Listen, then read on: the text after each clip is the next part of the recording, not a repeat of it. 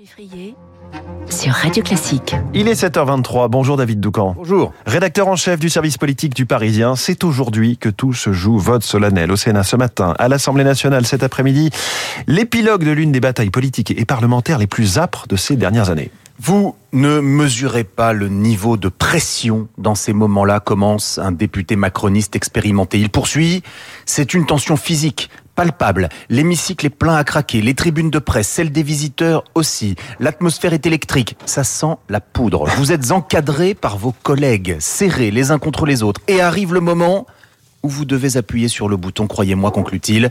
À ce moment-là, il peut arriver que vous ayez la main qui tremble. Ce cadre euh, de la majorité convoque comme un dernier recours le facteur psychologique qui pourrait, à l'ultime instant, faire basculer le vote des quelques députés LR qui disent hésiter depuis des semaines et dont le gouvernement a tant besoin. Après les concessions nombreuses, les discussions, les marchandages, les flatteries ou les menaces, c'est peut-être la seule ambiance étouffante cet après-midi au Palais Bourbon qui fera basculer dans un sens ou dans l'autre ce second quinquennat d'Emmanuel Macron, à moins que par sécurité, le président ait fini par se résoudre à contre-cœur à utiliser le joker du 49-3. Les très grands moments de vie politique ne sont, François, pas si nombreux. Aujourd'hui, c'en est un. Et on sent que vous le savourez euh, à l'avance, David. Alors il règne toujours une grande incertitude, on le comprend. Peut-on, euh, dès ce matin, tirer certains renseignements? C'est oui. renseignements oui, oui, on peut euh, par exemple dire que euh, quoi qu'il arrive aujourd'hui, les républicains ne sortiront pas en forme de cette bataille des retraites. Ils auront étalé des semaines durant euh, leur division, leurs zigzags idéologiques, une quasi-fracture entre élus du Sénat et ceux de l'Assemblée, et un manque flagrant de leadership. Le tableau n'est pas plus glorieux, pour la gauche. Les insoumis auront jusqu'au bout préféré l'outrance au débat de fond. La NUP s'est fracturée sur le choix stratégique de l'obstruction que LFI a imposé à ses alliés, et concernant le Rassemblement national, je vous en parlais en détail hier, euh, Marine Le Pen espère tirer les marrons du feu. Mais c'est bien sûr Emmanuel Macron qui mise le plus gros aujourd'hui. Trois options. La première, c'est le 49-3 pour jouer la sécurité. Violent procès en déni de démocratie garanti. C'est un moment pénible à passer, mais dont on peut se relever. Deuxième option, un vote qui se solderait par un rejet de la réforme, l'équivalent d'un coup d'arrêt brutal à son second mandat. Troisième scénario, la réforme est adoptée, et là, le président serait relancé.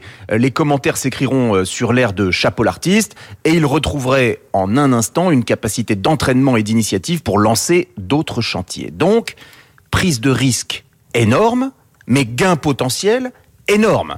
Emmanuel Macron reçoit la présidente de l'Assemblée nationale et les présidents de groupe de la majorité à l'Élysée dans une heure. Pour un dernier comptage, il lui reste la matinée pour décider. L'info politique de David Doucan, tous en, tout en suspense ce matin. On vous lit aussi dans Le Parisien, David Abiker, les titres de la presse avec vous. À la une, l'heure de vérité. Le feuilleton des retraites touche à sa fin. Aussi, les journaux sortent-ils leur plus belle titraille.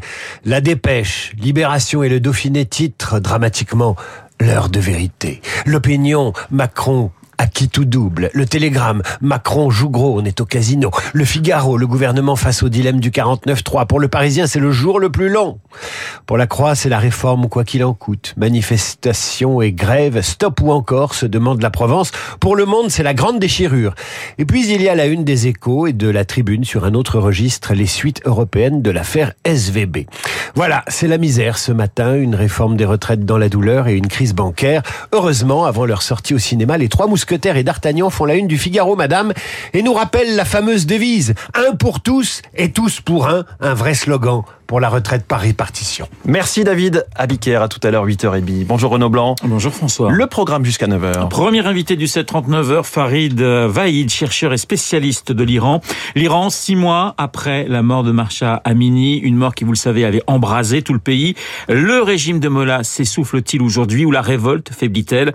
Farid Vaïd, juste après le journal de Charles Bonner. 8h05, nous serons en ligne avec Wilfried Galland, spécialiste des questions financières, les faillites bancaires, le crédit suisse et l'effet domino, doit-on craindre un scénario comparable à ce que l'on a connu en 2008 Analyse et décryptage de Wilfried Galland dans le journal de Lucille Bréau. L'actualité, c'est bien sûr la réforme des retraites. Vote ou 49-3 dans quelques heures, la grande question. On en parlera avec Guillaume Tabar, bien sûr, mais aussi avec Christophe Barbier à 8h15, journaliste, essayiste et écrivain Christophe Barbier. Puis à 8h40, Franz-Olivier Gisbert, Esprit libre avec Monsieur Fogg, comme tous les jeudis. France, juste après la revue de presse de David. Mais tout de suite...